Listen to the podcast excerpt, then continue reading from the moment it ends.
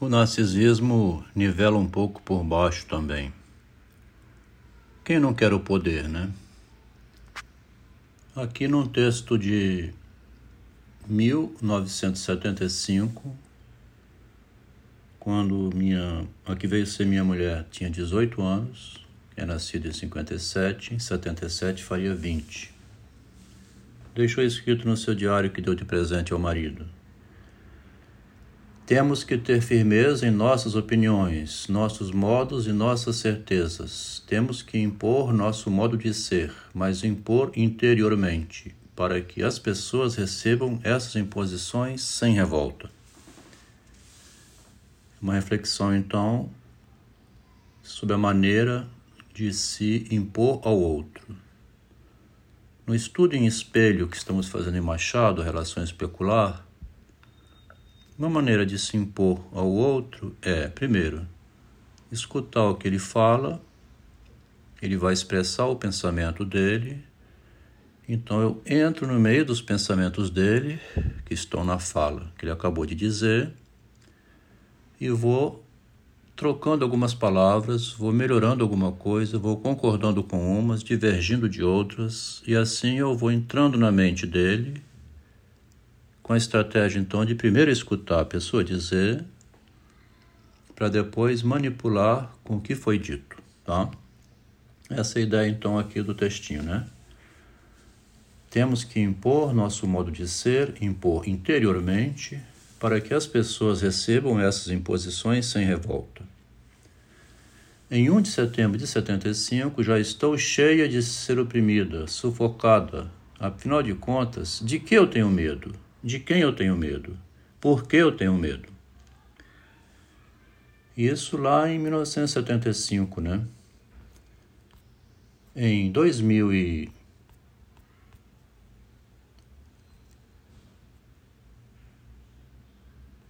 dezesseis, deixa eu pegar aqui porque acabei de trazer, né? Lembrei de fazer um comentário sobre isso, né? 1 de 1 de 2015. 2017, daquele texto, completaria então 40 anos. 38 anos depois, ela diz: Medo. Às vezes tenho medo. Fui eu que escolhi e todo janeiro eu escolho. Faço meus votos de respeitar na alegria e na dor, na vida e na morte. Mas conviver com uma pessoa de personalidade forte e possessiva às vezes dá até paranoica não é fácil. Porque eu continuo assim. Pelo outro lado, que convivo e conheço, responsável, atencioso, amoroso, bom pai, inteligente, perseverante, trabalhador e estudioso. Também, se ficar procurando uma pessoa só com boas, entre aspas, qualidades, estava até hoje sem parceiro e sem família. Vejo muitas mulheres que escolhem e não acham. Algumas, por opção, falam, antes só que mal acompanhado.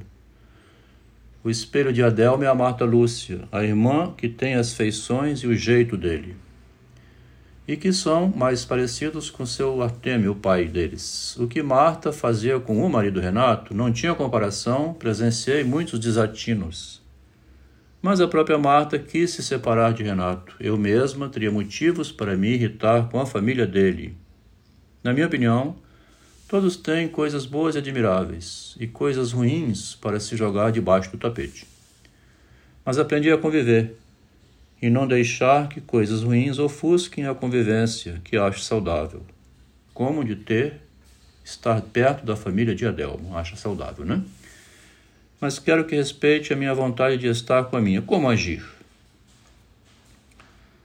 Então, em janeiro de 2015, fala do medo, do reconhecimento do esposo, e era o ano anterior ao ano de 2016, quando foi eleita no CREA e fez um bom discurso dizendo que o marido sempre deu apoio a ela.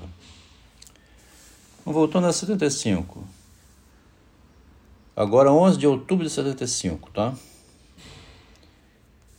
O que a dúvida acarreta nas pessoas? Aquela insegurança que ninguém deveria ter, o sentido do nada, que para a gente é tudo. Praticamente sou feita de dúvidas, e dela eu me discordo e me descontrolo.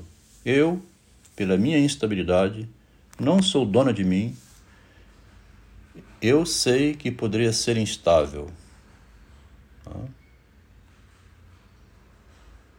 Por que eu tenho medo, né? Sou cheio de dúvidas. Por que as pessoas não compreendem as outras, ou pelo menos não tentam compreendê-las? Talvez porque não consigam ou não querem compreender a si mesmas. Preferem não saber como são, com medo de descobrir uma coisa que não aceitariam. Hã? As pessoas, aqui é ela mesma falando no próprio espelho, né? Não saber como são, com medo de descobrir uma coisa que elas não aceitariam. As pessoas têm medo delas próprias. Eu tenho medo de mim mesma, né? Acabou de falar lá em cima. E acabou de repetir em 2015. Elas preferem jogar a culpa de seus fracassos e sofrimentos na personalidade de uma massa não personificada. Então a culpa é jogada na massa. Preferem se omitir a pensar com calma e com delicadeza. Porque estes termos talvez estejam fora da moda. Afinal de contas, agora em 29 de setembro de 75, está meio fora de ordem cronológica, né? Como será que uma pessoa regride? Eu estou sentindo que eu estou regredindo numa espécie de futilização, estou ficando fútil. Eu estou entrando e mais do que de novo na máquina, na meta de, com, de comer e de reprodução. Eu estou esquecendo minha mente. Eu estou muito insegura sobre mim e sobre os outros. Eu estou fugindo da realidade e estou querendo ad adquirir meu juízo. Como é que eu faço, né? E onde é que eu deixei? Onde será que vou encontrar?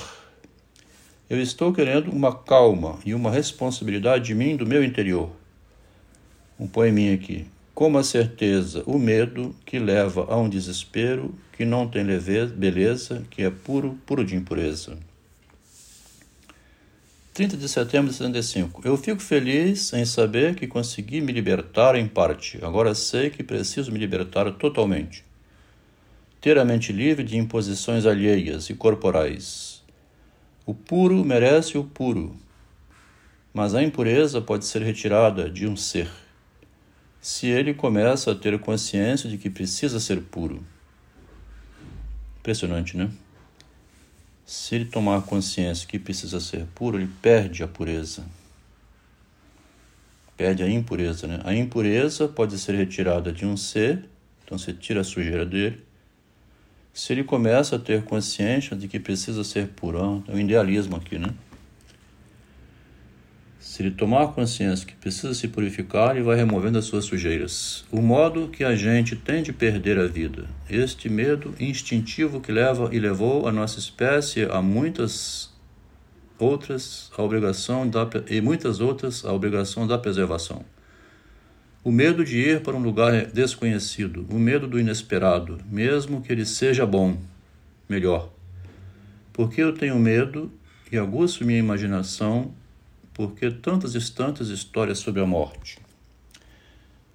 É uma pessoa que questionava permanentemente no espaço privado, né, das suas agendas e anotando isso, convivendo com um homem que em 2019, quando publicou o texto Explodir o Shopping, ela perguntou: Você não tem medo de nada?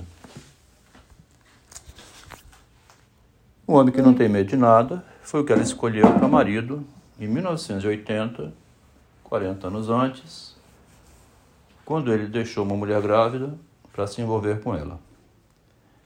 Na verdade, a história então é assim, agora compreendendo com Machado de Assis pela lógica do espelho, né? Ao aproximar-se da estagiária de engenharia com esse pensamento aqui de dominar por dentro, usando as palavras que a pessoa fala, ao se aproximar dessa estagiária, ela foi pilotando ele por dentro, usando as palavras dele em benefício dela, como objeto de desejo sexual do homem, né? Uma engenheira, né? Estagiária de engenharia que se formou aí há pouco, mulher linda, muito inteligente e ardilosa, precisava de um homem corajoso que assumisse, primeiro, a realidade em nome dela, devido ao fato do medo. Segundo, demonstrou isso quando largou a esposa grávida para ficar com ela. Então deu provas de que tinha coragem, confirmou. Também tinha esposa grávida, ou seja, é um homem que engravida a mulher, não tem medo, como tem atualmente né, os homens, de terem filhos e de assumir casamento, como são os adolescentes tardios. Era o homem da vida dela, né? Agora, esse texto de hoje aqui, que eu estou retomando, pela lógica do medo, já tem outra conotação que eu estou acrescentando, que é o medo que ela tinha era que fosse revelado, então, esses segredos íntimos dela, o segredo de sucesso. Né? O medo de que a sua imagem ficasse exposta. Quando falou da Maria G se matar por um potinho de creme, ela me disse: Não me manda mais esses textos. O esposo mandou um texto para ela, porque ela estava arriscando demais contra o marido, contra a família, empoderada ao extremo agora, e apavorada, com medo de perder a imagem, acabou se precipitando e perdendo mais ainda. Muito interessante a compreensão da realidade a partir do narcisismo. Eu nunca tinha estudado dessa maneira. Estou me salvando de uma loucura através da compreensão racional e lógica, usando agora o narcisismo como ferramenta de pesquisa, tá?